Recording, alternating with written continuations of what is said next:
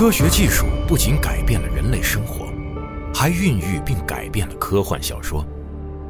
从科学怪人弗兰肯斯坦到三体宇宙的黑暗森林，科幻小说中凝聚着人类想象力的极致。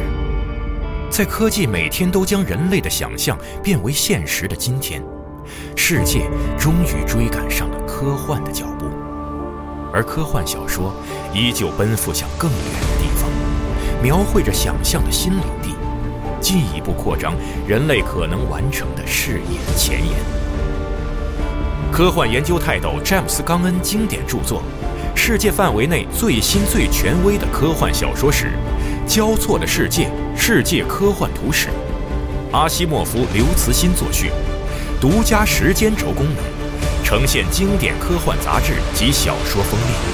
集合网、世纪文景联合出品，福特哈蒙演播，积禾网及积禾爱独家上线，等您聆听。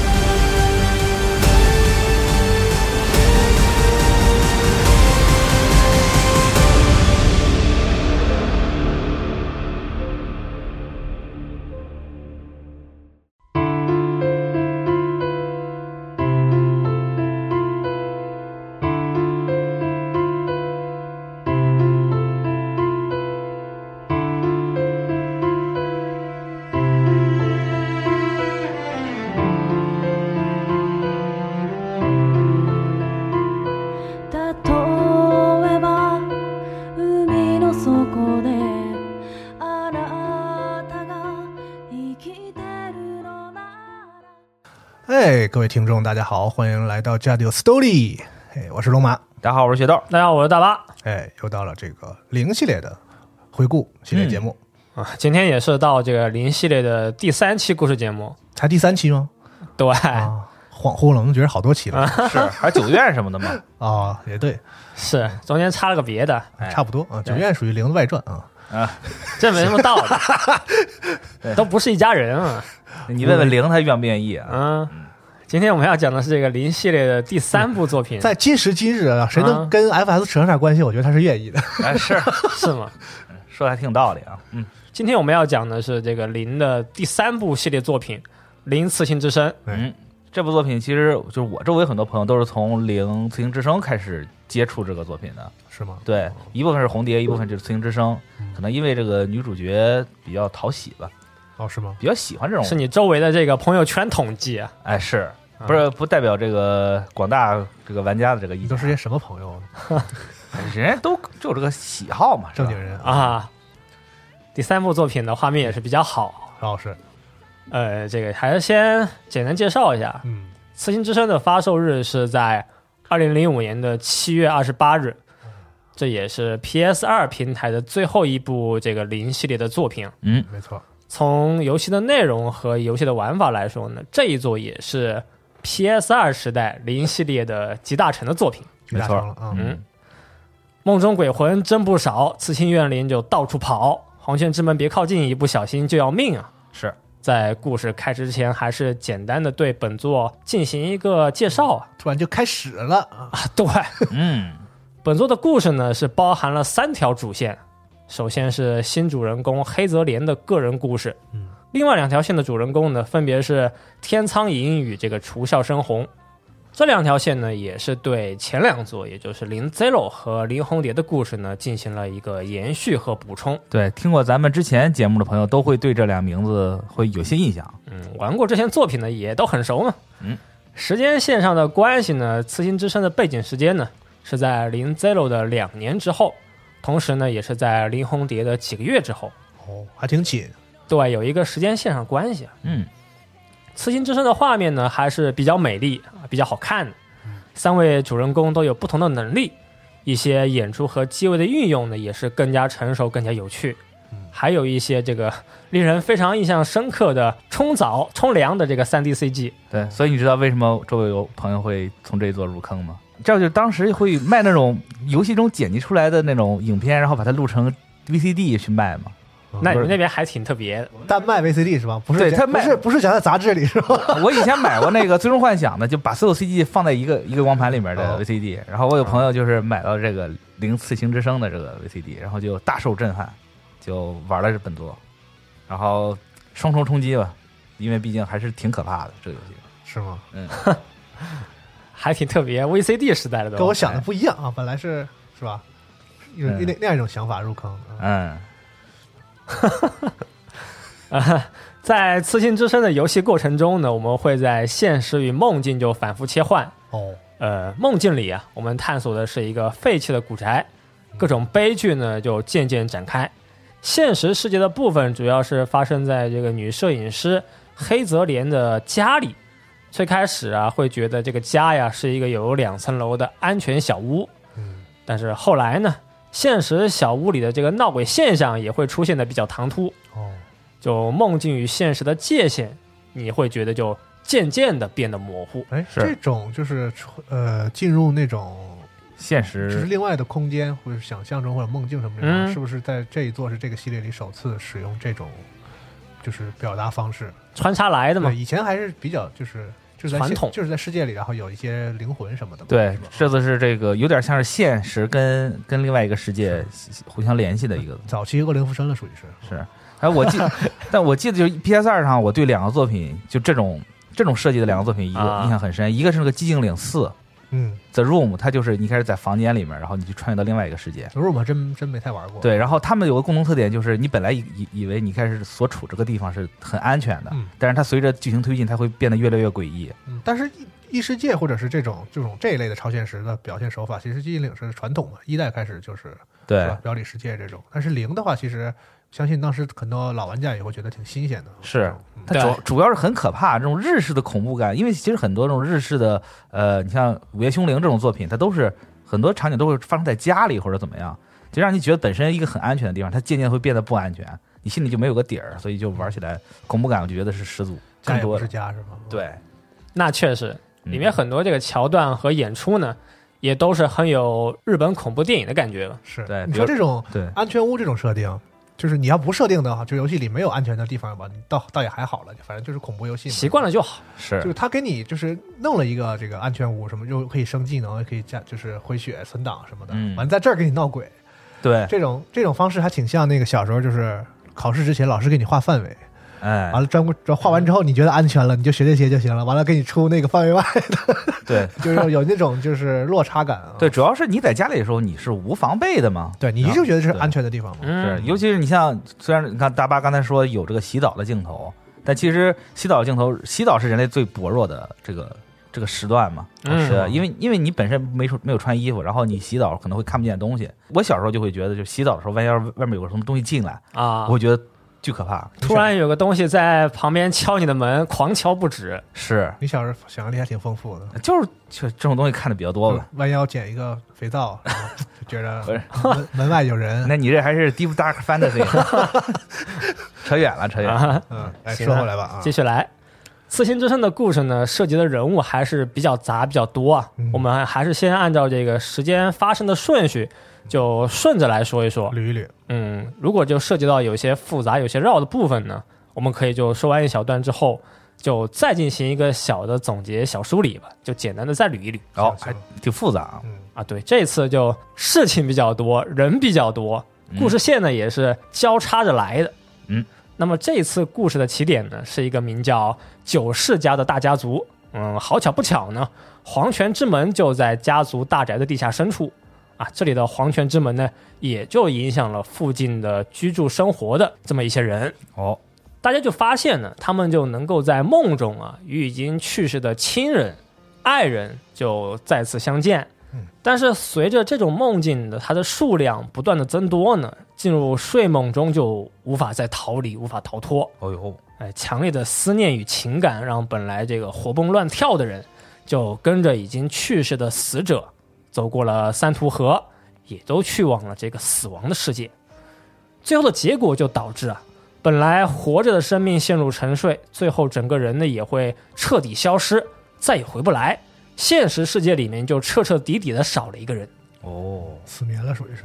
嗯，那么死人的世界里有活人，也就导致黄泉里积攒了本不应该存在的痛苦和鬼魂。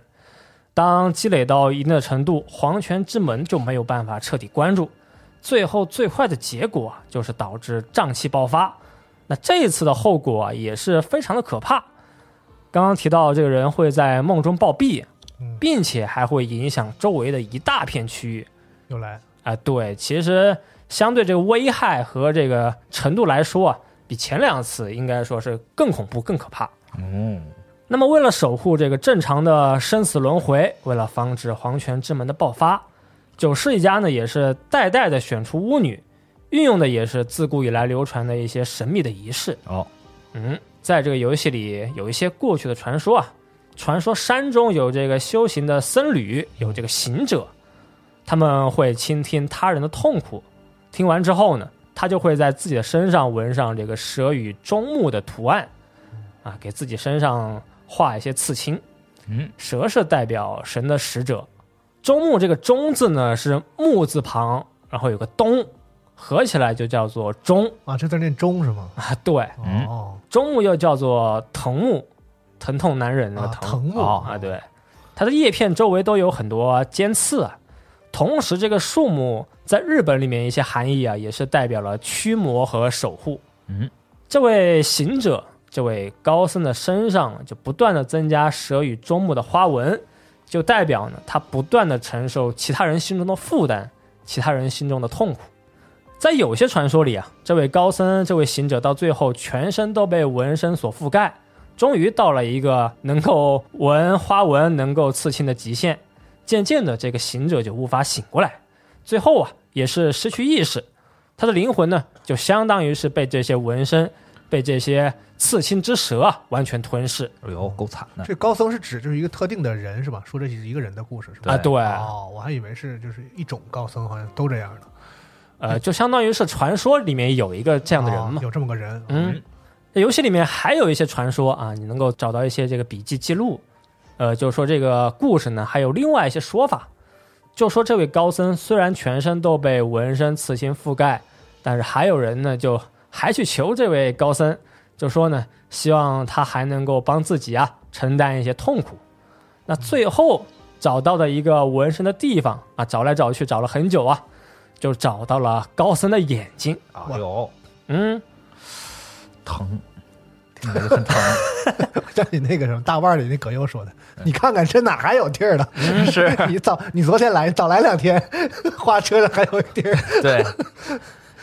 就来晚了吗？不巧吗？弄晚了。嗯，这个眼睛呢，就好像是一个镜子，在眼睛里刻下纹身之后啊，果不其然，就是悲剧降临了。哇！这位僧侣，这位高僧，全身承担的痛苦啊，全部都返回给了那些向高僧告解过的人们。最后求助过高僧的人呢，都被吞噬了这个心智和灵魂，炸了，等于是啊，对，纹了一个不能纹的地方啊，嗯。九世家的仪式和这些传说也是有一些类似，但是这些仪式呢，就是更加具体和细致。仪式核心的目的就是在巫女的身上刻下刺青，从而去背负人们对去世亲人的这个思念，对爱人离去的痛苦，啊，让这些人能够放下心中的思念与爱恋。这么一来啊，这些人呢就不会沉迷那些看见自己亲人和爱人的梦境。九世家呢。就能达到一个守护生死轮回的这么一个作用和制度。嗨，这些接受刺青的巫女啊，我们这里就简称为她们叫刺青巫女。嗯，这个仪式具体是怎么弄呢？就比如说吧，有个村民，有个人，他的亲人，比如说他妈妈吧，刚刚就走了，他就会带着自己的妈妈的尸体啊，赶紧就赶到九世家的神社，与亲人做一个最后的道别。啊，村民们在拜见巫女前，首先要遮住自己的脸。神社的巫女啊，就会让死人的血和这个活人的血混合，做成一种刺青用的特殊的墨汁。用这个墨水就往刺青的巫女的身上刻上蛇与中目的图案。这个过程结束之后，就代表刺青巫女已经背负了这些村民们的思念之情。啊，这样一来呢，村民们也就再也不会就进入那种。无法回头、无法逃离的那些呃甜蜜的梦境。活人的血是谁的血啊？活人就是他那个亲人自己的啊啊！就苦主他的血和他那个死了的那个家人，就亲人的血混合，两个血混在一起哦，当做这个墨汁儿往他身上闻那个蛇。哎，哦，感觉还挺危险，是吗？是不卫生。我就想说，这个编的还是听起来还是有一定道理的啊，就是啊，他一就是说这个过程和他达到的这个效果，听上去像那么回事啊。是，那负责给刺青巫女刻下刺青的纹身师傅，同样是两位女性巫女哦，呃，她们有一个特殊的名字，叫做克女。克女为了能够和这些刺青巫女感同身受啊，他们会在全身都刺入很多的针。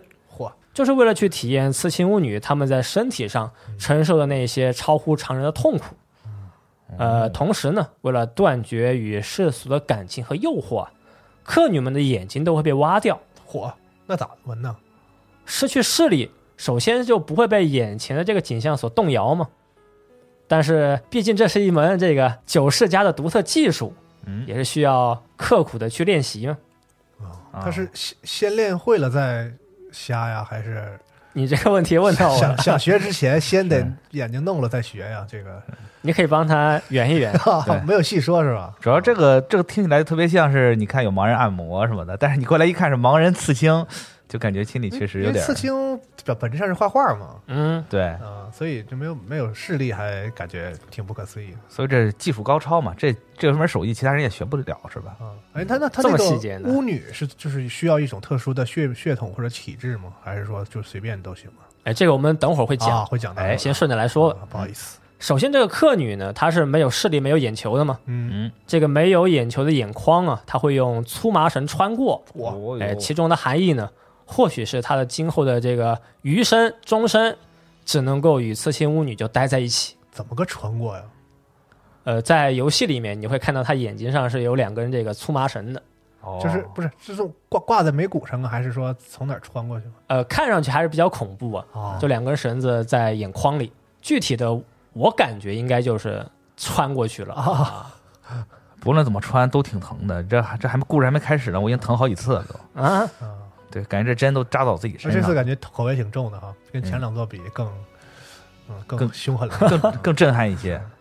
所以就说嘛，客女的命运也是非常悲惨。是是是，他们首先都是要经历身体上的痛苦，并且他们的终身呢都要待在九世大宅。他们的一生其实也都只有这个付出和牺牲嘛。是惨。那么我们再说一下刚刚就提到的刺青巫女啊，刺青巫女的一辈子也是受尽苦难。呃，当他们这个全身布满刺青的时候，他们的生命呢也是走向了终点，走向了终结。嗯，那么一旦到了这个时候啊，在九世家的最深处，在黄泉之门前，就会举行一个让刺青巫女沉眠的仪式，叫做戒之仪。由四位平时照顾刺青巫女的小巫女，他们会拿这个专门用的木钉，就打入巫女的四肢。嚯！不仅是当代的刺青巫女啊，每一代的刺青巫女都会在这个固定的地方就一直沉睡，相当于呢，每一代刺青巫女最后结束生命的地方也都是同一个地方啊。沉睡就等于死亡了，其实。嗯嗯，在游戏中我们也可以看到嘛，就是历代刺青巫女的骸骨啊，都伴随在同一个地方，都在那么一个。小小的周围，因为等于他们和那个就是这个相当于那个高僧不是一样嘛，所以他们最后这个仪式可能就是把他身体里就是扛着的这些东西都给他封印住，就不让他。因为巫女如果一旦死了，可能他背负的那些东西又又炸炸回去了，对吧？他他们可能有一个这样类似于封印的仪式，就让他可以带着这些痛苦一起就就一起下去了，下去了，对啊。刺青巫女就是要承受其他人的悲痛是这个首先就要有非常坚定的意志。也需要去切断对世俗凡尘的一些意识。那么，如果刺青巫女没有放下对尘世的眷恋，对这个世界还有一些思念，那么他们就无法就彻底的完成自己要完成的使命啊。嗯，这个时候呢，如果是被九世家的这个当主发现了，这样的巫女，他们的生命也会走向终结。哦。呃，对于这样破戒的巫女啊，会被处以一种特殊的刑罚。游戏里面有个专用名词叫做逆身包，就是已经刻有刺青的这个巫女的皮肤啊，会被完全的给切下来。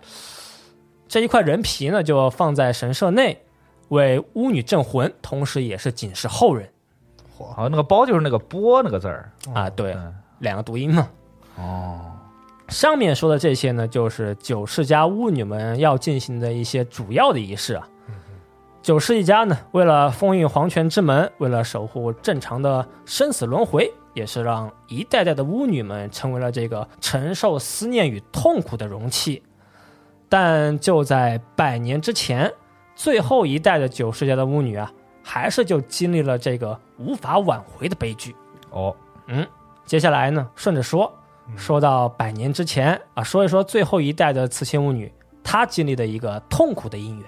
嗯，最后一代的刺青巫女，她的名字叫九世灵华。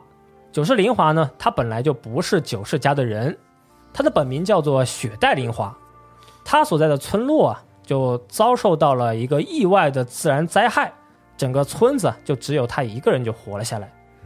九世一家的巫女呢，其实并没有就严格的限制，呃，没有说就一定要是自己家的人，最好还是得符合作为巫女的一个基本条件啊，那就是能够放下对于尘世的眷恋。嗯，那么像林华这样无依无靠的年轻小姑娘，已经看不到什么生活的希望，也是就最符合九世家担任刺青巫女的一个条件。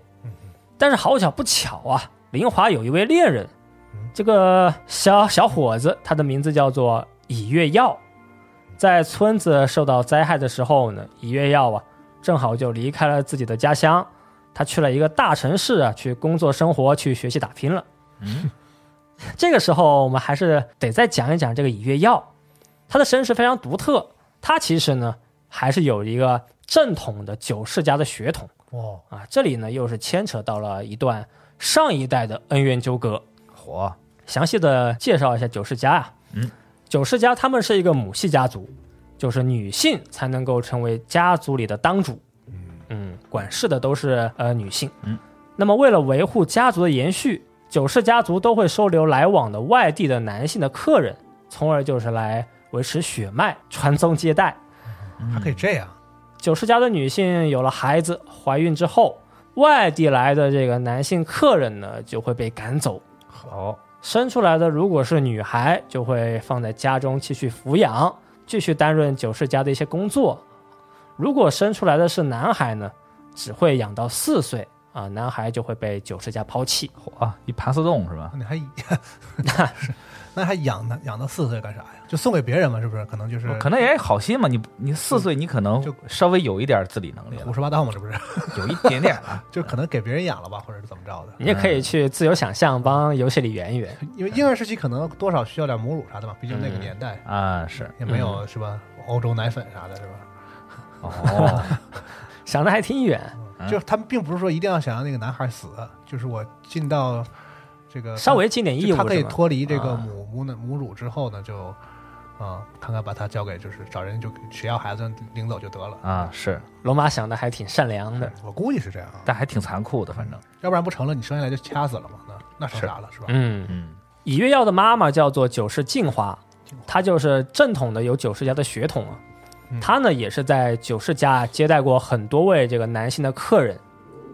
以月耀的父亲叫做百木秋人，秋人的职业是一位民俗学者哦，啊。嗯嗯，传统的来了。他是为了探索九世家巫女和仪式的秘密嗯啊，于是他就到处寻找，根据一些蛛丝马迹和自己的推理呀、就找到九世家。到了九世家敲了门嘛，嗯看见一位外地来的男性客人，就顺理成章的就接近了九世家，见到了这个九世静华啊。那作为民俗学者，他不是应该在晚上的时候以身体不适为由啊。先行离开吗？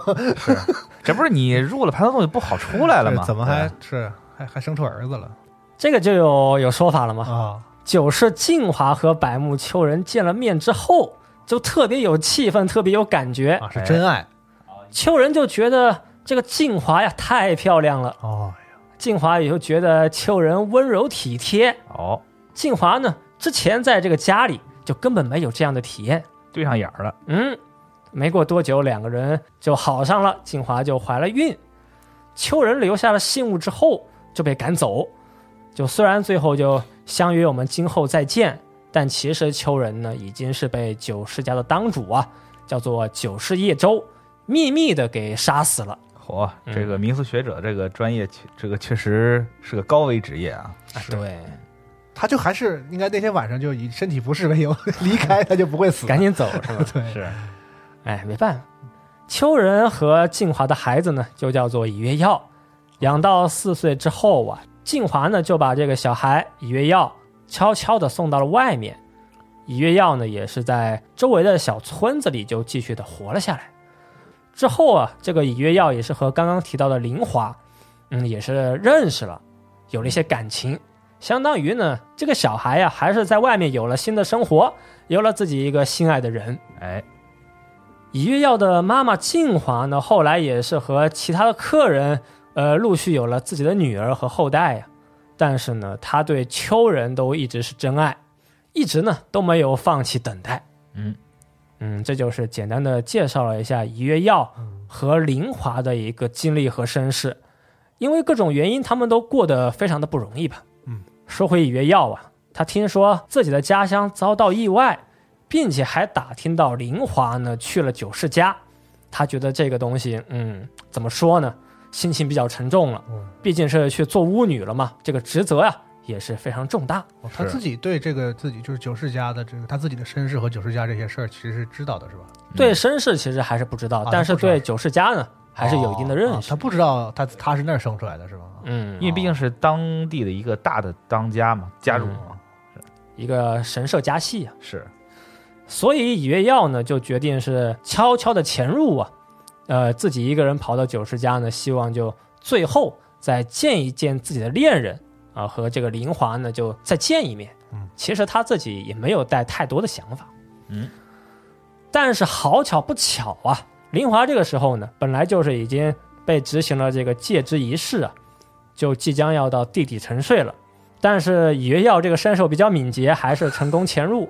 嗯见到林华的时候呢，九世家的当主叫做九世叶舟，他发现禁地啊被一个男人给闯进去了，于是他是立刻出动，看见以月耀，立刻也是手起刀落，就在禁地里啊，就在林华的面前，将以月耀的生命也是一刀终结。哦，坏事做尽，莽莽撞了，跟跟前面这个故事很像，主要是急了，都是是吧？下手非常快，地点也选的非常巧，对。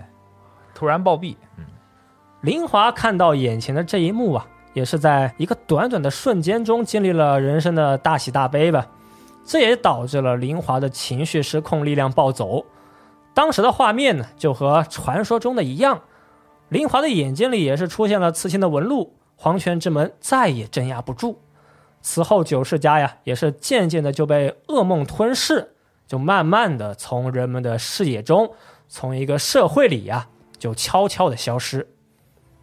这个就是九世家黄泉之门过去的悲剧啊，但是它造成的影响也是非常深远，到现在也还是没有离去。哦，嗯，现在呢，故事就来到黑泽莲和几位主角活跃的现代，现在黄泉之门还在造成非常大的危害。到了现代呀，就流传了一个名叫沉睡之家。沉眠之屋的一个都市传说，嗯，据说啊，就是你遇到这个都市传说之后呢，每晚都会进入一个相同的梦境，在梦中你会看到自己已经就去世的亲人和恋人。这个梦境中呢，是一个一直下着雪的巨大的古宅，古宅中有一个刺青的大女人在到处的徘徊。哇，大女人，嗯，看着挺大的。哦，当你这个梦境结束之后。醒来的时候，你就会发现自己的身体上会出现一些蛇形的刺青，并且刺青呢还会带来身体上的非常大的痛苦。有刺青的地方就会感觉非常的不舒服。哎，随着进入梦境次数的不断增加呀，身体上的刺青呢也会逐渐的扩大，并且每天睡眠的时间也会变得很长，不断的增加。这种情况在经历一到两个月之后啊，去过这个沉睡之家的人，做过这个梦的人，就再也醒不过来。嗯，最后这个人呢，就会完全被吞噬啊，彻底的消失，等于世界上就再也看不到这个人啊，就彻底没了。哦，消失啊，对，对，在游戏中就是表现的这个人就咵一下子变成灰，咵一下就没了。对，说完了上面这些过去的历史背景。啊，说完了一下这个都市传说啊，这里呢还是再简单的介绍一下本作中的三位主人公的一些人物信息。嗯，本作新的女主角叫做黑泽莲，她的年龄是二十三岁，职业是自由摄影师。相比前几座的女主角呢，年龄设计的要稍微大一些，整个人看上去也是更加成熟。平时都是穿了一个露背的衣服，这么设计也是 为了展现游戏里啊身体上刺青的部位啊，设计的就是这么的刻意。嗯，黑泽莲也有一段自己的痛苦经历，她之前的男朋友叫做麻生优宇，哎，优宇的工作是民俗学、文化图书类的一个图书编辑。嗯，嗯，但是在两个月之前的一次这个车祸中啊，麻生优宇是当场暴毙。当时负责开车的这个坐在驾驶位的是黑泽廉，麻生优宇当时也是坐在车里，所以啊，这就成为了黑泽廉心中一个挥之不去的阴影。开车倒没事儿，开车的没事，坐车的没了。嗯，事故之后，黑泽林也是埋头工作，用工作来麻痹生活。嗯，我觉得为什么这个麻生优宇会死呢？可能因为他姓麻生吧。这个姓儿，我估计玩系列的朋友都知道是个怎么回事儿。不太吉利是吗？嗯，是。本作中的深红啊，也就是之前的主角楚笑深红，年龄是十九岁，嗯，目前是担任黑泽莲的一个摄影助手。嗯，平时深红呢就住在黑泽莲的家里，呃，也是工作的同时啊，照顾莲的生活起居。本作中深红的经历是承接了这个 Zero 的普通结局，也就是没了哥哥，并且自己也是就没有了灵力。嗯，第三位可以操纵的是一位男性角色，他的名字叫做天苍蝇，年龄是二十六岁，职业是作家。天苍蝇这个人的人际交往也是比较广。首先呢，他是之前这个《林红蝶》里面天苍简和天苍灵的叔叔。天仓姐妹也是承接了红蝶的一个普通结局，天苍灵活了下来，但同时呢，因为这个沉眠之家的都市传说，他现在呀也被困在了噩梦中。这也是天仓营去调查这个沉睡之家、调查这个都市传说的原因之一。哦，呃，天仓营这个人呢，他和麻生优宇的关系很不错，在优宇去世之前，他们也是在一起去调查这个都市传说。作家和这个编辑嘛，是吧？嗯，对，嗯，并且呀、天苍银还认识深红的哥哥真东。呃，可以说这个人的人际交往这一块呀，也是贯穿了游戏的三代吧。火人际嗯这个交关系多到不像作家是吧？是吃的比较广。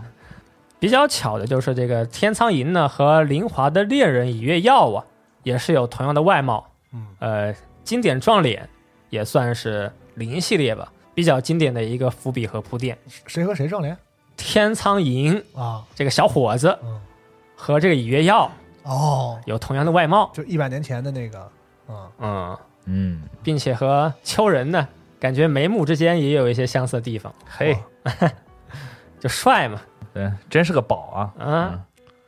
接下来就到了游戏的开头啊。有一天，黑泽莲和深红就来到一个废弃大宅进行一个拍摄的工作。据说这里是一个幽灵大宅，黑泽莲在这里就到处走啊，到处拍摄的时候，竟然就看到了一些奇怪的东西。啊，这个奇怪东西不是别人，就是她已经去世的男朋友麻生优雨。哦，黑泽莲看到优雨啊，顿时就神情恍惚，追着他的步伐就走了过去。刚走过一个转角，黑色莲呢就发现自己突然就被传送到了一个奇怪的古代大屋。这里的天空一直下着雪，周围的建筑呢也都是古代风格啊。其实就不用多说嘛，这里就是传说中的沉睡之家啊，也是九世家的大宅。嗯，幽雨的身影在房子里不断前进，黑泽林也是跟着就往里走，但走了小几步啊，就发现这里其实是非常的诡异嗯，到处都有各种幽灵，并且其中幽灵很多都是古代的巫女和神官。黑泽林现在手上没有武器，也不想和他们过多纠缠。嗯，一段小路是绕绕弯弯，黑泽莲呢就走到了大宅里的神社，走到了一个狭长的通道里。这时候，一个女性的幽灵就迎面走过来。这个幽灵看上去是一个长发女子，她的上半身没有穿任何衣服，她全身的纹身呢，也都是毫无保留的展现到了我们的视野当中。啊，我们都知道这一位就是九世灵华，但是黑泽莲呢，目前还不清楚这个幽灵大女人的身份和经历。嗯，当这个幽灵大女人和黑泽莲几乎要面对面的时候，黑泽莲的身体啊，又突然切换到了另外一个场景和画面。这个画面里呢，黑泽莲是全身赤裸，被固定在了地面，身体上还有各种这个刺青纹身在不断的浮现。四个小舞女啊，她们分别就站在黑泽莲的这个手脚四肢的位置，她们手里拿着木锤，准备把钉子就敲进黑泽莲的手脚和四肢。哦，那个仪式，啊，对，就当这个小木锤啊要往下敲的时候，黑泽莲是突然惊醒，离开了噩梦。他发现自己的身体呢，其实还在刚刚拍摄的废弃大宅里，助手深红呢也还在他的身边。结束了工作，回到家里，黑泽莲就去暗房里洗照片，他就发现呢，照片上非常的不对劲，还就真拍到了忧郁。看来之前的遭遇啊，他不是幻觉。辛苦了一天，黑泽莲是往床上一躺，立刻昏迷。但睡着之后，没想到啊，又回到了白天遭遇的噩梦。同样的古宅还是下着雪，各种幽灵呢还是在不断的出现。好，陷进去了。嗯，在一个路口，黑泽连找到了一台摄影机。摄影机他手上拿什么恶灵都得爬。刚刚获得摄影机的黑泽连，立刻就被一对这个母子幽灵拦住去路。作为游戏的开场 BOSS 啊，这个母子幽灵不算太难，并且幽灵也都长得挺好看，嗯可以慢慢拍，慢慢看啊。幽灵都长得挺好看的，对这一代的女性幽灵，很多都长得很美丽。嗯哪一代不行啊？特库摩捏人的这个技术开始在这个地方有这个很好的发挥啊！就没有以前那种非常狰狞的感觉吧。哎，结束这场战斗，黑泽连继续往前走，就发现一个活着的女人蹲在路口。这个女人呢非常慌张，看上去精神也不太正常。这个女人的名字叫做龙川吉乃，吉乃是本作里啊进入沉睡之家的无数的这个普通人之一。嗯，过去也有一个非常悲惨的遭遇。吉乃在过去坐飞机的时候啊，飞机遭遇事故，意外坠毁，只有吉乃一个人活下来。哦呦，嗯，黑泽连看见一个普通人，就想和他说两句话，就问一问、聊一聊嘛。但是好巧不巧啊，没穿衣服的大女人幽灵再次出现，还是同样的造型，长发飘逸嘛，浑身都是刺青。看着刺青大女人来势汹汹，黑泽莲也是转头就往大宅外面一路狂奔。嗯，但就在逃跑的过程中呢，还是被刺青大女人摸了一把。逃出门外，黑泽莲也从噩梦中醒了过来。他就发现被刺青女幽灵摸了一把的这个背部的区域啊，非常的痛，非常难受，并且在背部也出现了一些同款的刺青。哦，黑泽莲目前住的公寓有两层楼，二楼有三个房间，呃，这三个房间呢，分别就是优雨、深红和黑泽莲他自己的房间。虽然幽雨已经去世，但是房间呢还是保持了他生前的一个布置。呃，深红住在他家里呢，不仅是他工作上的助手，同时他也照顾黑泽莲的生活，就做做卫生、做做饭。可能很多人就玩玩这一代呀，都想找一个这个深红这样的小女朋友、小男朋友。嗯，嗯主要是想的有点多，主要是他深红他住的是一个一户建嘛，比较啊，大。你说你没人照顾的话，这确实打扫起来特累啊。嗯，游戏里也有很多细节嘛，嗯，就说做饭呀、洗碗呀，都是深红他一手来包办。哎，现实的世界，天空一直在下雨。深红也是交给了黑泽林一封信，寄信的人名字叫做天苍蝇。天苍蝇这个时候他还不知道啊，忧郁已经遇上车祸了，所以他写信就是写给忧郁，说自己啊还在进行都市传说的调查，侄女天苍林现在的情况也是非常的不好，呃，目前遭遇的一些这个情况来看呢，也和沉睡之家的传说有很多相似的地方。黑泽莲之后也会来到忧雨的房间，呃，在优雨的房间能够看到很多之前留下的笔记，嗯，这里很多资料和笔记也都是介绍了游戏的背景，串联了两代之间，也就是前两代呀留下的一些信息和关系。嗯，房间里呢还有一台摄影机，这是之前天苍蝇他找到的东西，寄过来也是想让这个优宇呀对机器进行一些调查，看看能不能发现一些不一样的信息。这台现实里的摄影机呢，和黑泽连梦中用的看上去也是同一个款式。呃，现实里的摄影机也有一些照片，黑泽连把其中的照片洗出来之后啊，发现这个照片也是比较诡异，拍到的就是梦中遇上的这个挤奶。哎呦，嗯，很神秘了。把相片交给深红来调查，我们就会来到夜晚的时间。这个游戏的流程呢，就跟刚刚说的一样。白天我们就是收集各种资料，和这个深红啊对对话，然后到悠悠的房间看看资料，进行一些调查。到了夜晚，我们就要准备进入噩梦的世界，在沉睡之家，在九世家里进行一些传统的探索和冒险。嗯，所以说就是以前玩游戏的时候，老觉得这个睡觉了就可以恢复体力，什么挺好的。但是玩这个游戏就是完全反过来，特别不想去睡觉啊。嗯。很痛苦是吗？对，睡觉，日常生活嘛，不就是大家的不想睡觉？不，这两两码事儿，两码事儿。一个是不想睡觉，一个是不敢睡觉。继续啊，到了晚上，黑泽连往床上一倒，立刻昏迷啊。白天太累了，嗯，回过神来，还是同样的古宅，同样的位置，又是一路的这个绕绕弯弯。黑泽连与吉乃再次相遇，吉乃虽然意识模糊，但还是恳求黑泽连呢。希望黑泽连能够把他从噩梦中叫醒，让他离开这个地方，让他离开沉睡之家。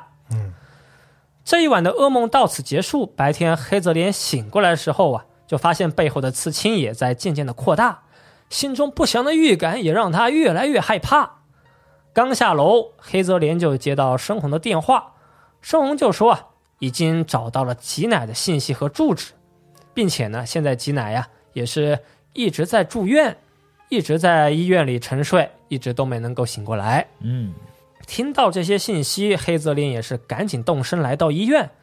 他站在吉乃的床前，黑泽连呢就看见吉乃呀，突然全身就被刺青覆盖，再然后整个人就彻底消失，病床上找不到一丝这个人类看上去的痕迹，只能够看到一些黑色的灰尘。眼前的这一幕啊，也是让黑泽连大吃一惊。可能这就是自己要面对的一个结局和未来。嗯，又到了晚上要睡觉的时候啊，黑泽连今天也是先去冲了个澡。游戏这里也是放了一段冲凉的 CG。看完 CG 呀，我们就操纵黑泽连往床上一躺，立刻昏迷。嘿，梦里还是同样的古宅，这回我们还是遇上了现实里消失的吉乃。不过这个时候啊，吉乃已经是怨灵形态，周围他缠绕着一圈这个黑色的死人的怨念。这场战斗呢也不算太难，摄影机你就是多用一用，多拍一拍，就能够打败这个怨灵化的吉乃。战斗结束，又是进入了一段这个 CG 播 片，吉乃抓住黑泽连的手臂，黑泽连就吓得从梦中醒来。刚刚起床的黑泽连也是吓了一跳啊。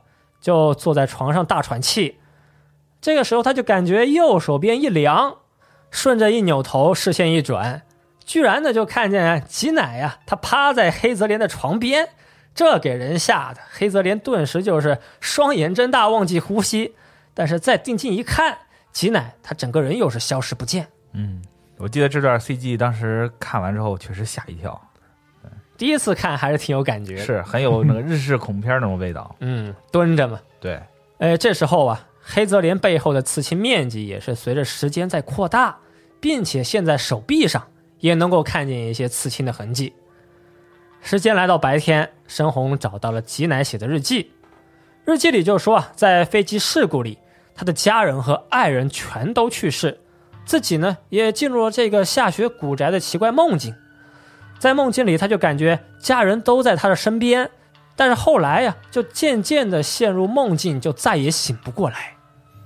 从这一天开始，夜晚的黑泽连家里啊，就陆续的开始出现一些比较诡异的事情，比如说有各种幽灵的身影，会出现一些奇怪的声音。总之吧，到了晚上啊，呃，他的家里就是比较热闹，非常的不安宁。嗯。热闹归热闹，到了晚上，黑泽连还是往床上一躺，立刻昏迷。嚯，这心够大的，要是我早搬走了。又 昏又昏迷了。醒过来呢，还是熟悉的古宅，熟悉的位置，身边出现的还是怨灵吉乃。话不多说，打败吉乃，我们继续往前走。一路上弯弯绕绕，这次我们走到中庭的位置，看见幽雨的背影后啊，就结束了这一次的噩梦。嗯。白天，黑泽连就继续查阅有关吉乃事故的一些资料。资料里就说，吉乃呀虽然活了下来，但他被发现的时候，时间已经是过了四天。哦，在四天里呢，吉乃呀被其他遇难者的尸体包围，遇难者当中也有他自己的亲人和恋人。哎呦，这心理阴影得多大呀！非常大，嗯，非常可怕。查一天资料啊，时间又到了晚上，黑泽连还是往床上一倒，立刻昏迷。哇，几回了？黑泽连这一次又是一路的绕绕弯弯，他来到了一个放映室，打开放映机，画面上出现的就是钉子敲进巫女四肢的片段。看完小电影，我们也是不做停留，在回廊上会遇见怨灵工头。这位工头呢，他的背景呢是继承了九世家的一个非常复杂的建筑技术，并且他也是负责杀害了其他的建筑工人，最后呢自己呀也成为了九世家的人柱。嚯，嗯，这位拦路工头手上拿着大刀，但是行动比较简单，战斗呢也不算太难。击败工头，我们回来继续找路，来到古宅里的一个四通八达的房间，这里有一位穿着黑色和服的。长发女怨灵，这个女鬼长得还是非常的美丽，但是脸上带了一些血迹。这一位她不是别人呢，就是我们刚刚提到的九世静华。哦，就是一月他妈。哎，对，静华的突进速度比较快，而且还会一个带瞬移的飞扑。对付他呢，就需要稍微学习一下套路，熟悉一下招数。静华上来就，我还以为是要有什么发生点什么故事呢，结果上来就。已经怨灵了，突进了就是，他没什么播片啊，一上来就开始进行攻击了。哎，击败了静华，我们会去到人偶祭坛，守卫祭坛的呢是一个小巫女的怨灵。这场战斗同样也是难度比较一般，嗯，游戏前期嘛。战斗结束，时间又来到白天，黑泽连还是从梦中惊醒，在床上大喘气，背后的刺青就继续延伸扩大了面积。哦。下楼看见申红，申红也说啊，自己晚上就梦到了奇怪的梦境。今天呢，也是接到了天苍蝇的一个来信，信里天苍蝇就说他还在继续调查一些都市传说。虽然自己对民俗也是有一些兴趣吧，但他呢，并不是像幽雨和真东这样的一些民俗专家。目前啊，高峰准星就是一代里面那位老师啊，还是在一个神秘失踪的状态。找不到一点线索。现在呢，天苍灵的病情也是更加严重，每天呢也都只能够醒过来一两个钟头，一两个小时，嗯，非常痛苦，非常难受。今天又是查了一天的资料啊，时间又到了夜晚，黑泽连还是往床上一倒，立刻昏迷。火，嗯。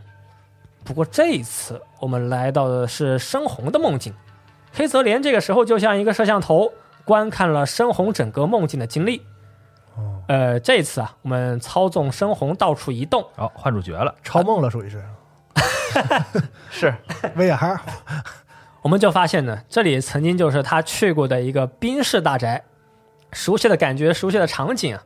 不过呢，这其实也是沉睡之家利用深红的记忆构建出的一片区域。嗯，前作素材复用啊，沈树才也有一些情怀嘛，哎。走过都是麻绳的小路，看见了小路尽头的大镜子。盛红发现摄影机还是就待在那个熟悉的位置。不过这一次在盛红身边出现的，不是初代的怨灵误会，而是不穿上衣的刺青之女。嗯，又是一路的弯弯绕绕，盛红又来到了举行猎神仪式的房间。拦住盛红去路的是一位这个神之巫女的怨灵。深红作为使用摄影机的老手啊，面对这个怨灵也是根本不着急啊，一路平推没问题。深红这一路呢，就走到了刺青的祭坛，看到了囚禁刺青巫女的牢笼。这一晚的探索也算是就到此结束了。哦，感觉一关一关的呢啊，对，关卡嘛。到了白天，黑泽连这起床一想啊，怎么晚上的梦里看到的都是深红的一个经历呢？可能深红也和他一样，都有一个非常难以释怀的过去。嗯嗯，今天白天还是收到了天苍蝇的信件，天苍蝇就在信里说，自己也开始进入沉睡之家了，开始反复的这个进入梦境。呃，这个地方是一个下雪的古宅，里面也是充满了一些恐怖的气息。并且在古宅里呀，还能够看到天苍灵，感觉啊自己也是慢慢的接近了事件的核心。今天黑泽林也是查了一天的资料啊，时间又到了晚上，黑泽林呢还是往床上一倒，立刻昏迷。嘿，嗯，这次我们操纵的角色就终于轮到了天苍蝇。这次我们就是全身体验天苍蝇的一个梦中经历啊，这可能就真的和咱们做梦一样，你白天看了什么，晚上就很有可能梦到什么。是吗？哎，天苍蝇作为一个男性角色，呃，也有一些比较特殊的技巧和能力啊。它能够移动一些障碍物，能够进行一些呃女性角色做不到的一些体力活。嗯哼，但是他灵力就比较一般，所以他摄影机的这个杀伤力呀就不算太大，呃，不算太行。我们刚刚操纵天苍蝇的时候呢，还是没有摄影机的，呃，面对到处徘徊的怨灵和刺青大女人。他就只能够依靠躲避和前行，就慢慢的推进。火，嗯，还挺难的。中途我们会在百木秋人的遗物里找到留下来的摄影机啊。到这个时候啊，天苍蝇才算是有了对抗怨灵的一些最基本的攻击力。嗯，天苍蝇的这段流程中，我们要面对的拦路怨灵之一是九世镜华，也是出现过几次的一个老熟人。他招数也是嗯没有太多变化。另外一位必须打的拦路怨灵呢，是一位双目失明的客女。哦，就你能够清晰的看到他长什么样，就面容有点抽象，长得也挺可怕的。是，就是眼睛里放麻绳那个。嗯，对。也，又是一路的弯弯绕绕，天苍蝇啊，就找到了呆坐在坐夫牢里的天苍灵。天苍灵的周围有红色的蝴蝶在缠绕飞舞。也是代表了他失去姐姐天苍锦的痛苦。嗯，天苍蝇的流程也是到此就暂时结束。这个时候，黑泽林也从床上醒过来，呃，张望了一圈，但其实发现呢，现在不是白天。黑泽连在家里走了一圈，就发现家里面十分热闹啊，有各种奇怪的声音，也有这个到处移动、到处呃乱跑的幽灵。嚯，嗯，这么多客人，热闹。嗯。黑泽林就感觉幽雨的房梁上有比较大的声响，但是天气热，胆子大，到了夜晚也不怕。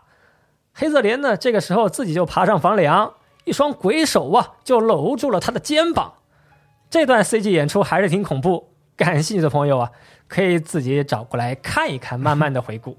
嗯，啊，这个时候又是画面一黑，黑泽连再次醒来啊，不过这一回啊，终于是到了白天。原来上面在自己家里的一段这个探险，是自己的一段梦中梦。黑泽林也是吓得大喘气。这个时候背后的刺青又扩大了一些面积，盗梦空间了啊！今天黑泽林也是查了一天的资料，时间又来到晚上。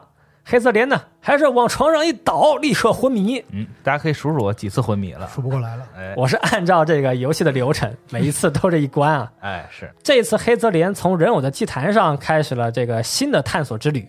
在这一轮中，我们会遭遇大量的建造九世家的工匠，这些工匠们在建造完毕啊，都会被杀害，成为镇压九世家的人柱。哦，九世家的雌性巫女灵华呢？在力量暴走发生破戒之后，灵华就变成怨灵，在九世家里到处行走。呃，走过的路都会被瘴气吞没，呃，全都会消失在黑暗之中。为了防止灵华，也就是刺青之女的怨灵走出门外，造成一些呃更大的破坏和危害呀，九世家想到的一个对策就是把他们这个九世的神社、他们家不断的进行扩建，呃，防止瘴气泄露，同时也是。防止林华呢走出他们家，但是作为代价，无数优秀的工匠在建造完毕之后，就成为了这个人柱，用生命去完成了一个对九世家的封印。哦，他们还想了 Plan B 呢，我以为就是暴走之后就破罐破摔了，这块就没了。这次黑泽连呢，还是在半夜里惊醒，起床惯例还是先大喘气，这个时候刺青已经蔓延到了胸前。今天晚上黑泽莲的家里还是十分的热闹，有幽灵打来的电话，天窗上和房间里吧，各种角落都会能够看到幽灵们在到处闲逛。对，但实际玩起来可不是这么轻松的啊，嗯，容易吓你一蹦的。第一次玩还是有一些紧张和刺激。哎，今天晚上深红也在睡觉，这个时候我们也会来到深红的一个梦境视角。深红身处的房间是九世家的一个祭祀的房间，头顶呢是一个关押刺青巫女的吊牢，面前的一个祭坛呢就祭祀了刺青巫女的整块皮肤。呃，你能够对这个皮肤进行调查呀，看上去还是有些恐怖的。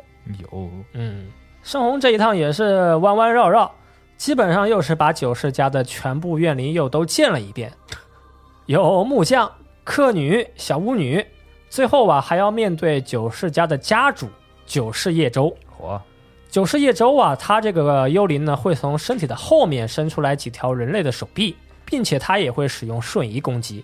九世叶舟还会有一招这个慢速版的火箭飞拳。总的来说啊，叶舟作为 BOSS 不算太难，慢速版的火箭，就飞得很慢。不过但看这个架势也确实是有个大当家的这个嗯风范啊。总之这一关还是比较简单，虽然叶舟的气势第一次见呢，还是挺猛的，周围啊各种手在到处乱飘，嗯，但是攻击模式比较单调。啊，生龙的这一部分探索中呢，我们也会收集到一些关于以月药的身世和笔记，呃，以及就是导致刺青之女林华她破戒暴走的一些秘密和线索。嗯，还是同一天的晚上啊，我们还得操纵天苍蝇。天苍蝇在沉睡之家，它的目的是救出这个在坐夫牢里的天苍灵。这次我们的目标也是比较经典和传统吧，就是打怪探索找钥匙。嗯，嗯，这次我们探索的地方呢，就多了一些曾经去过的这个接神村的区域。哎，呃，会见到过去在接神村里徘徊的一些怨灵，呃，比如说有这个双子巫女吧，嗯反正都是老熟人呢。我们下手呢，自然也是不用太客气，嗯，怪不得说是集大成之作，这一部 确实是前几座的要素都有。都有，真都有。又是绕绕弯弯，我们找到钥匙，打开牢房，但是里面并没有天苍灵的身影啊。我们话不多说，继续往前走，跟着红色的蝴蝶啊，就跟着这个天苍灵留下的一些背影。天苍灵的梦境暂时中断，因为时间呢已经来到白天。来到白天，黑泽林也从梦中醒来，终于是结束了一个比较长的一关，一个非常漫长的夜晚。嗯，黑泽连刚起来就发现楼下电话响个不停，原来是天苍银他打来电话。两个人在电话里就交换了一些目前的情况和信息嘛，就说关于城市之家呀，我们应该还是就继续调查。天苍蝇呢也是表示，过两天我还是来登门拜访，我们就好好的坐下来呀商量一下。哎，这个时候，黑泽连基本上就已经明白了，自己身上的刺青呢，就是九世家刺青之女的诅咒。如果刺青就扩散到全身，自己、深红还有天苍蝇，都应该逃离不了啊，就从现实世界里消失的一个命运。嗯，嗯，黑泽连今天也是查了一天的资料，时间又来到晚上，来了来了。黑泽连还是往床上一倒，立刻昏迷，嗯，回到沉睡之家，继续探索没去过的区域。羡慕这种入睡能力。是。我也希望每天回家一倒就可以就地昏迷。那你周末玩了四十个小时的老头环，你不也是一倒就地昏迷吗？一样行吧，这次又是一路的绕绕弯弯啊，中途黑泽连呢也会再次遭遇九世叶舟的一个阻拦，呃，同时还会遇上一个之前没有见过的一个怨灵，是一个推着婴儿车的老奶奶。嗯呵，老奶奶变成怨灵的原因也能够在简介里知道，她是因为自己的孙子啊突然暴毙，她接受不了啊，她就把自己孩子的尸体装入婴儿车，死后呢也是以这种形态呀就到处的徘徊。这一轮呢，黑泽连是知道了更多的关于九世家的秘密，也是知道了九世家瘴气暴走的具体原因。呃，之后白天到来，黑泽连还是惯例呀、在床上大喘气。到了今天，刺青呢已经是蔓延到了大腿上，啊、已经就占据了身体的一个很大一部分的面积。嗯，其实呢也是暗示我们的游戏呀、也是到了一个比较后期的时段了。哦，病入膏肓了是。嗯，这时候黑泽林的家里也是更加的热闹，周围的怨灵就一直在呼喊聊天，镜子上呢也会有这个怨灵们的一些恶作剧，有红色的血迹。嗯，白天黑泽林也是查了一天的资料啊，时间又来到晚上，黑泽林还是往床上一倒，立刻昏迷。这能睡得着，嗯，真厉害不是睡，他是昏迷。啊！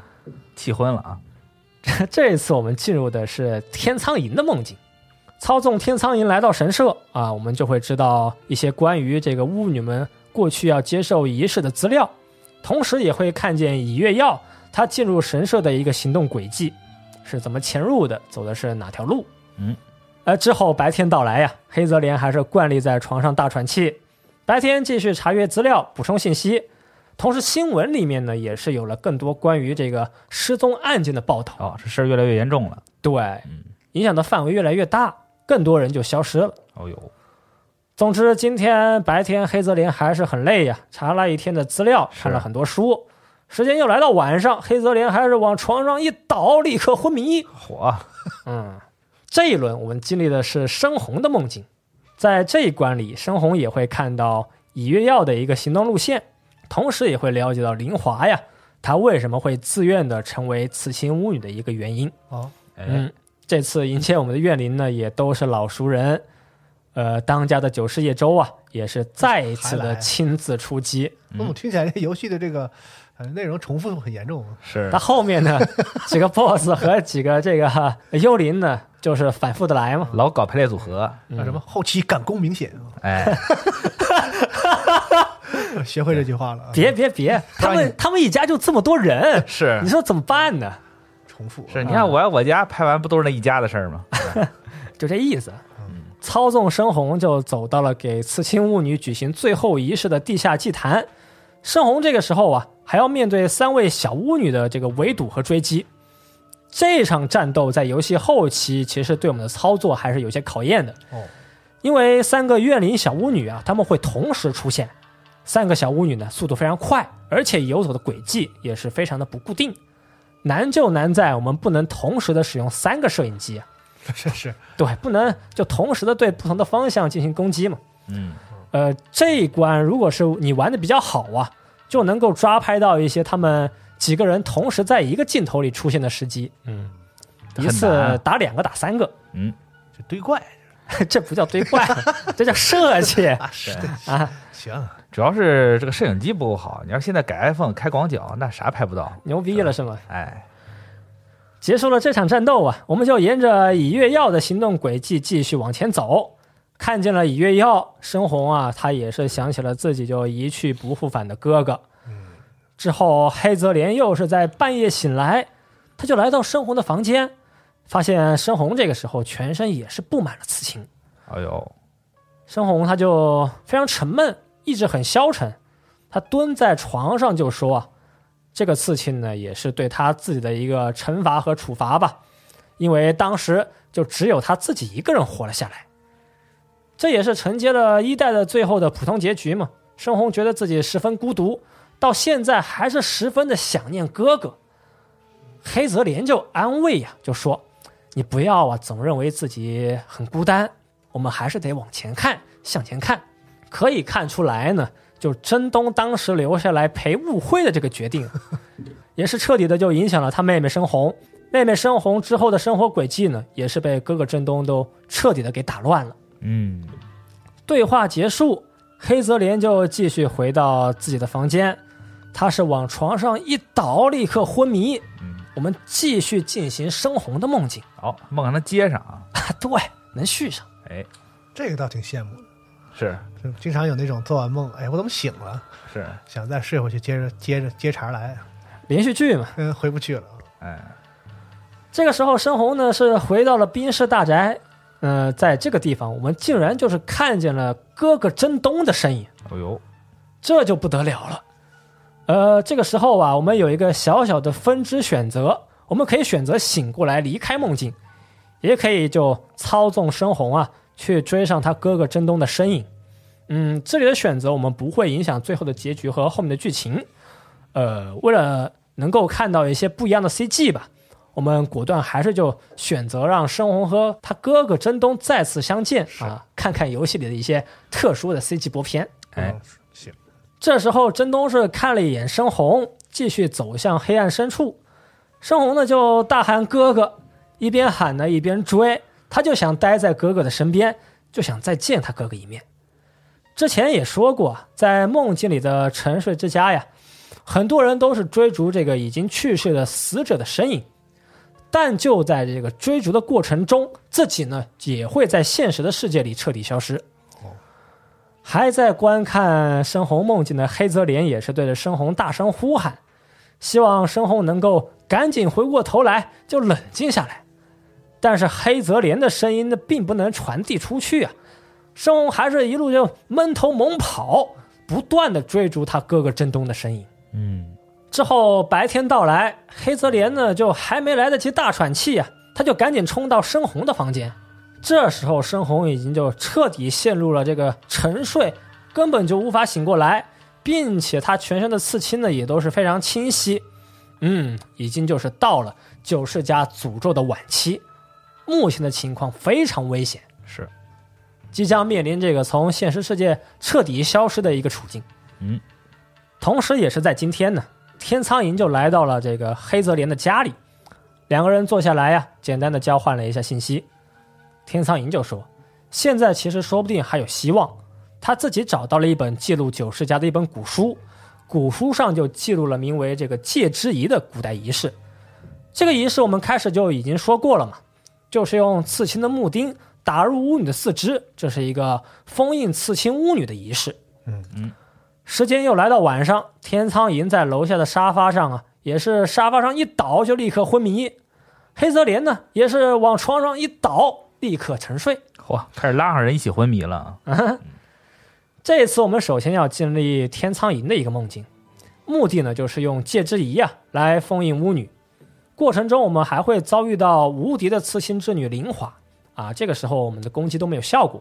嗯，也算是这个系列里啊。非常经典的一个逃跑的关卡设计，必须得有这么一段。嗯，之后又是一路的弯弯绕绕。天苍蝇找到了全部的刺青木钉，他就赶紧去往最后的地下祭坛。他推门一进去啊，就发现这里到处都是历代刺青巫女的尸体。呃，在这个人堆中不断的寻找，他总算看到了林华的身体。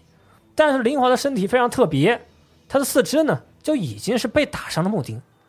那么天苍蝇自己手上的木钉呢，其实就已经没有什么必要和意义，并且随着天苍蝇的步步靠近，啊，林华身上的木钉呢就自动的全部脱落，这也是侧面的就验证了木钉的封印啊，对于林华来说基本上是没有效果。嗯，天苍蝇看到这一幕啊，也是整个人十分慌张，打算赶紧转身就跑离开祭坛。但是还没来得及跑啊，身后的大门就突然彻底的关闭。我们还没来得及看到天苍蝇最后的结局，黑泽莲就在这个时候惊醒，抬头一看，又到了白天。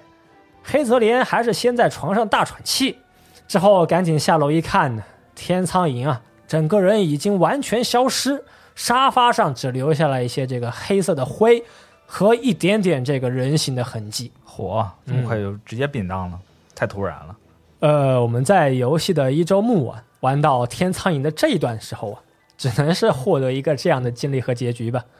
但是在二周目呢，我们就能够获得改变命运的一个道具。哦，嗯，还得再玩一次才行。对，多玩几周目嘛，传统了都。嗯，黑泽连白天还是查阅了各种文献和资料，之后也是冲了个澡，又放了一段冲凉洗澡的 CG。时间又来到晚上，黑泽连还是往床上一倒，立刻昏迷。回到九世大宅，其实黑泽连的心中也很想和自己的爱人和优雨就再次见一面，再说说话啊，有很多这个想倾诉的话语。嗯，又是一路的绕绕弯弯，再次来到克宫神社，再次的前往地下祭坛。这一路还是各种老熟人，呃，他们一家就就只有那么多人啊。终于呢，我们要面对最后的 BOSS，最后的敌人啊！最后的敌人不用多说啊，就是刺青之女九世灵华。嗯，刺青之女的速度非常快，也会使用瞬移，还有一个瘴气全开的无敌攻击。在瘴气全开的这个模式啊，这个时候画面会被黑暗包围，我们只能够到处躲避，等待他攻击时间的过去。经过几个回合的过招和交手，黑色莲呢还是凭借自己一个灵活的走位和高超的拍摄技巧，呃，费了一番功夫打败刺青之女。嗯，专业摄影师吗？老摄影师了，是。你说这一路冒险过来，拍多少张照片呢？嗯，是。之前他其实都是都是业余的嘛。是，这是专业摄影师。嗯。哎，之后啊，我们就能够看到一个刺心之女最后的回忆，哦，看见这个以月耀她死后倒在刺心之女林华身边的一个场景。嗯。呃，在这个场景里啊，黑泽林也是走了过去，把地上的林华她的眼睛给合上，随后呢，就走向了黄泉之门。本作中黄泉之门呢是一个类似湖面、海面的一个形态呀。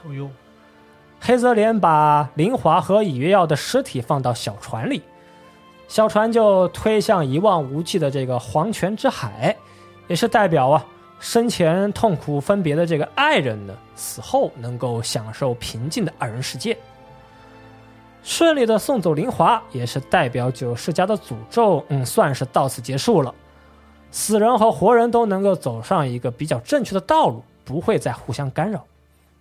做完这一切，黑泽莲的身边突然就出现了无数死者的灵魂，他们缓缓走入水中，走向死者应该去的世界。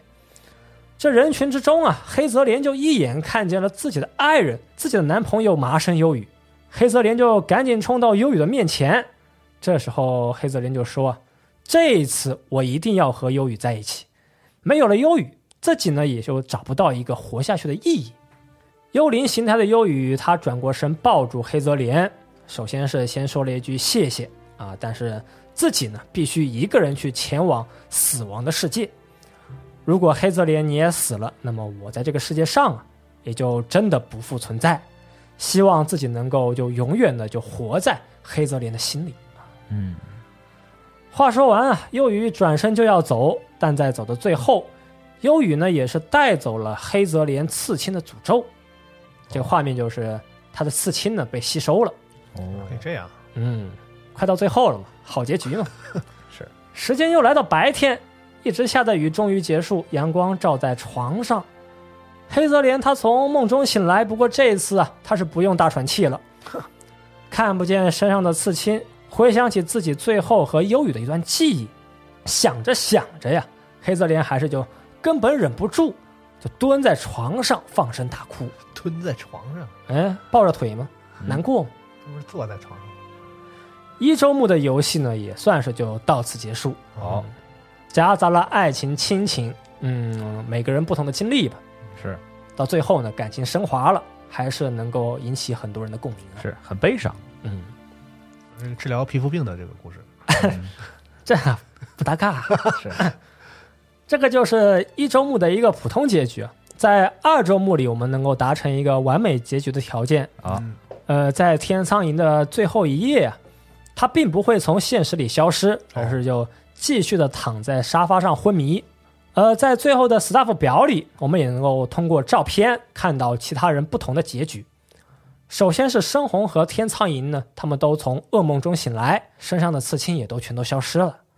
天苍灵他也平安无事，并且最后啊，黑泽连、深红、天苍蝇、天苍灵都会来到黑泽连的家里，他们几个人见了一面，都放下了心结和过去，挥手告别。嗯啊，当然后面之后的游戏我们也知道啊，也不一定。是，因为官方都是按照普通结局走的，从来没有给你走过这个完美结局。很多人只是暂时的放下了，过段时间又想起来了，又难过了。是老犯病，生活嘛。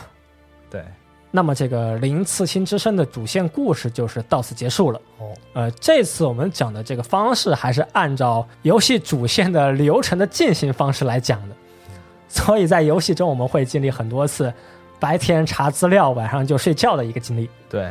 但因为游戏玩起来，它就是白天在查资料，晚上就睡觉。嗯，其实我回想起来吧，就是白天查资料的这个东西稍微有些单调，嗯，就只能在不同的地方，在家里有一些简单的互动，然后主要都是看各种的文献。是养成游戏，主要到了中后期，家里热闹起来的时候，宅宅模拟器就跟那屋里嘛，是不是 每天刷牙洗脸，吃完了就立刻昏迷。刷牙、洗脸、照镜子、逗逗猫，和深红聊聊天。是主要他也不出门嘛。这次我们还是按照主线的流程，就回顾了一下这款非常经典的游戏吧。哎，呃，这部作品里其实还有很多非常悲惨、非常感人的一些小支线。哦，就是九世家呀，到了九世家，这些人他们也会有一个自己的背景故事。嗯，就他们遭遇的那些怨灵呢，并不就是一个非常单调的怨灵。在游戏中，我们可以通过文献、通过资料，知道他们生前啊遭遇到了一个怎样的不幸的悲惨的经历，嗯才会变成这样的一个样子。哎，嗯，这里我们也没有过多的去讲，过多地去呃叙述吧。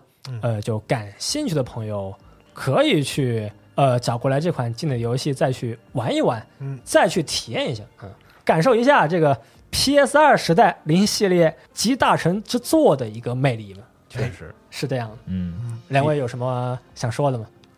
没有，只是只是觉得这是唯一一部在作品中出现过洗澡这个环节的游戏啊，你就你就啊，因为真的是没别的可说了是吗？印象真的印象实在太深了。老想洗澡呢你？是，就就当时感觉你在这个这个闹鬼游戏中给了这么一段萨比斯的感觉，就为了服务观众而这特意设计个游戏系列从第一代开始一直不就是这个少女们的故事吗？第一代其实还是那也比较严肃恐怖了。相对严肃对，对，然后你看到了后面这几个，就可能就确实有种为了照顾更多的这个年轻用户啊也不一定，没有没有，挺好。改了。对，其实就到第三代就是为了兼顾销量嘛，你当年你不就是当年的年轻用户吗？是对，扩大接触感觉到自己被照顾了是吗？对我其实特别怕玩这种游戏，但是《刺客之声》是我咬牙玩下来的。对，也确实有很多这种很吓人的细节，比如说一推开门就看有个什么东西坐在角落，嗯，这种它会有种有很多那种 jump scare，我记得是。但那种 jump scare 我经历的时候，就是有一种心中一颤的感觉，是，没有说特别吓人啊。你还你还会心中一颤呢。就你准备睡觉了，旁边一个人突然蹲在你边上看你，对，还有还有特别像，比如说你在洗脸的时候，一抬头看你的镜子后面有个什么东西，嗯。这个时候是也是挺吓人的，就特别感同身受这一步。但我觉得可能到现在来说吧，这些镜头呢，对于很多人可能也不吓人了。是，嗯很多人就独居生活嘛，觉得我操，突然出现一个这个，呃，大姑娘、小妹妹突然在身边，搂了一顿亲，是吗？这这怎倒也不啊怎么怎么听也不像恐怖故事是吧？是早上起来看到一个小妹妹蹲在床边，这是恐怖故事吗？特别像轻小说的这个题材。那倒是。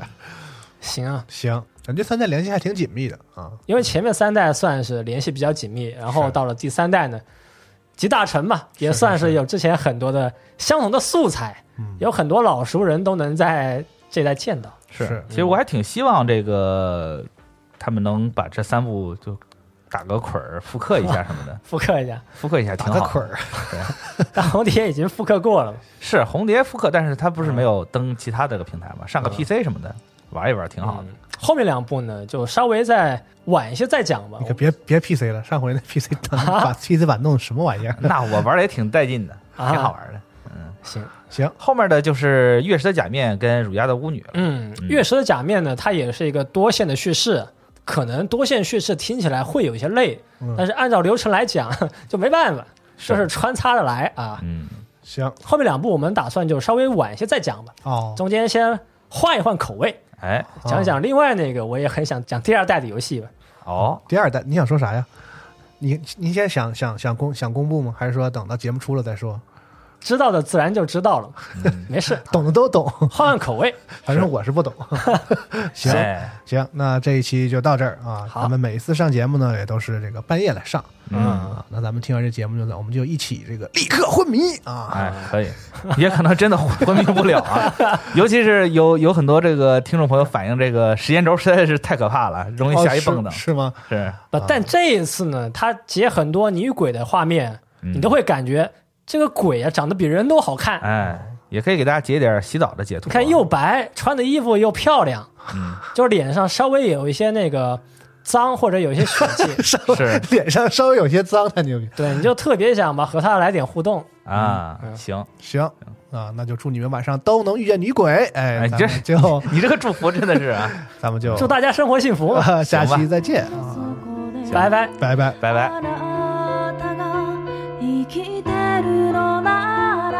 私は日本の足を